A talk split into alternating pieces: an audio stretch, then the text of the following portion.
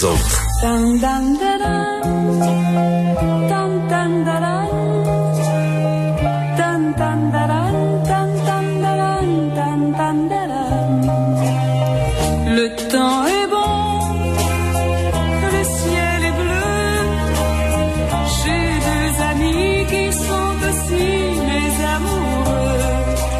J'adore cette tune-là de Isabelle Pierre, euh, la chanteuse d'ailleurs, qui, qui est euh, cette tune-là a connu un, succès récemment en France, qui a été reprise et un peu remixée. Donc pourquoi tu nous fais entendre ça, Yves Daou? Parce que j'ai vu la chronique de José Legault ce matin, puis euh, elle faisait référence à, à notre ami François Legault, qui appuie les conservateurs, qui disait, dans le fond, le ciel est bleu et l'enfer est rouge. Et d'ailleurs, écoute, une chronique. Moi, Michel Gérard m'impressionne. Il est vraiment très, très bon. Je suis président de son fan club. Et euh, écoute, un texte aujourd'hui très intéressant. Premièrement, il dit, écoute, les conservateurs sont aussi dépensiers que les libéraux.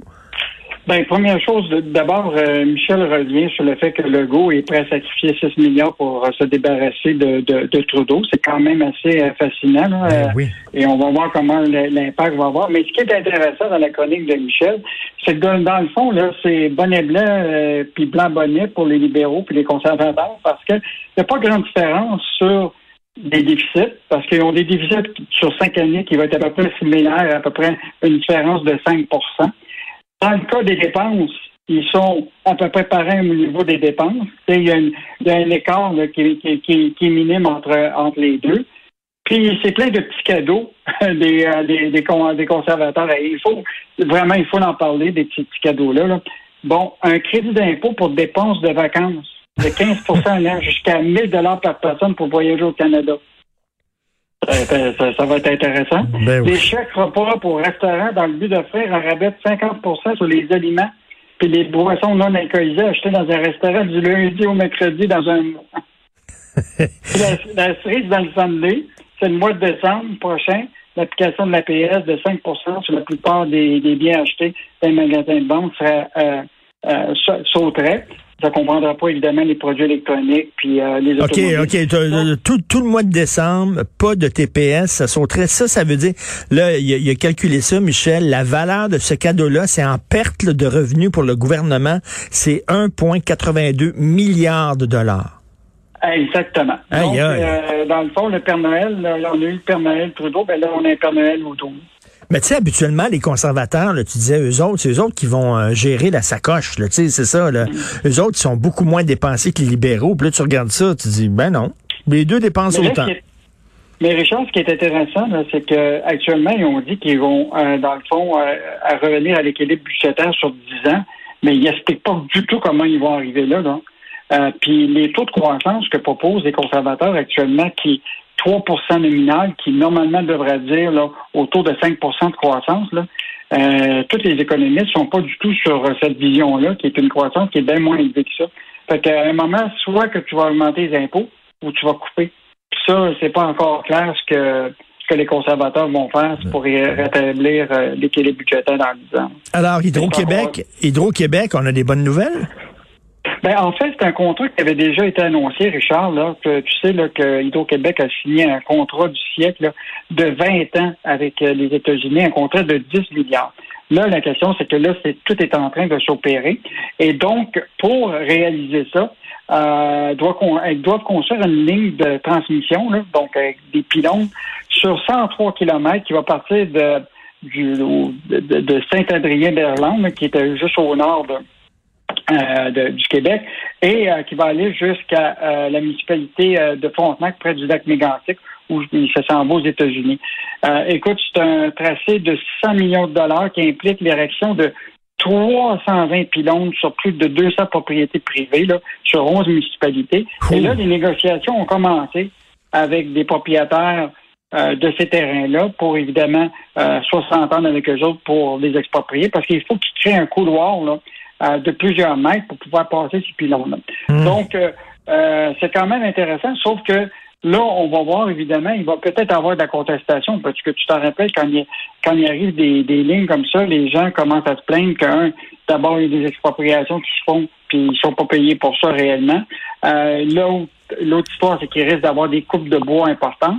Puis dans bien des cas, ben, des pylônes, peut-être devant ta vue, là, c'est pas drôle, c'est pas drôle, mais souviens-toi, il y a quelques années, tu t'en souviens certainement, Yves, euh, c'était le gouvernement péquiste qui avait justement mm. euh, fait construire des pylônes dans un, dans, justement, et il y a des gens qui avaient dit, ben vous avez pas le droit, regardez la loi, vous n'aviez pas le droit de construire ces pylônes-là, mais le gouvernement PQ a voté une loi, adopté une loi rétroactive en disant que oui, finalement, avec la nouvelle loi, on avait le droit à l'époque.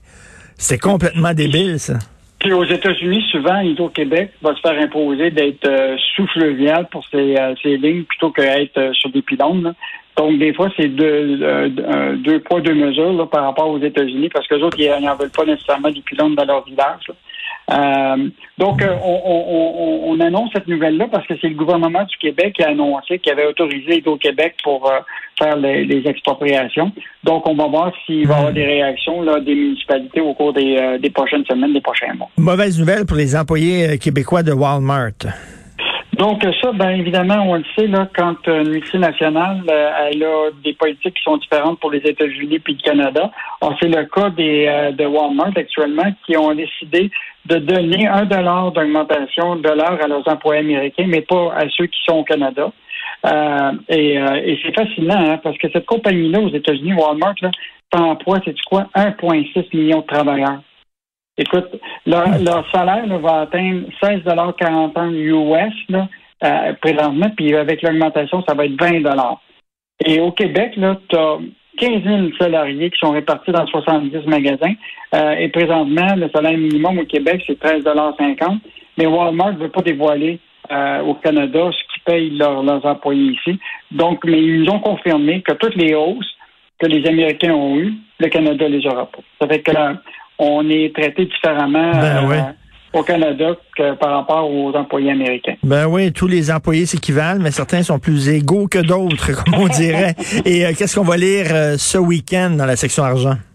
Bon, évidemment, on revient avec euh, l'anniversaire du 11 septembre. Là. Euh, tu en as toi-même euh, parlé tantôt. Là. Euh, donc, nous, on a fait, on avait Olivier Bourg qui était à New York, qui avait rencontré justement des gens qui étaient proches de la délégation du Québec. Mmh. donc, on revient avec avec eux sur cet événement-là, avec Michel Letourneau et Diane Walleny. Mais évidemment, il y a des personnalités de tous les secteurs de la société là, qui se sont exprimées là-dessus. le journal fait l'ensemble de personnalités dans tous les secteurs. Et le journal dans la section argent, on a neuf personnalités du monde des affaires qui nous parlent de tout ça. On va avoir un article intéressant sur les coiffeuses qui veulent un régime de retraite. On va parler aussi d'un mécanicien là, qui, euh, ben, en fait, c'est quelqu'un qui avait un salaire de, sur les six chiffres et il a décidé de devenir mécanicien euh, parce que oh, c'est plus payant pour lui maintenant, pour son avenir. Donc, on parle de lui. Et pour lundi, je t'invite à lire notre section, là, l'invasion québécoise à New York pour aider Biden à faire son virage énergétique. Les compagnies québécoises qui sont en train d'amener des, innovations euh, en énergie électrique à New York. Euh, une histoire intéressante de Olivier Bourg qu'on a lundi. Bon, on va lire ça. Merci beaucoup. Bon week-end, Yves Daou. Bon week-end. Salut.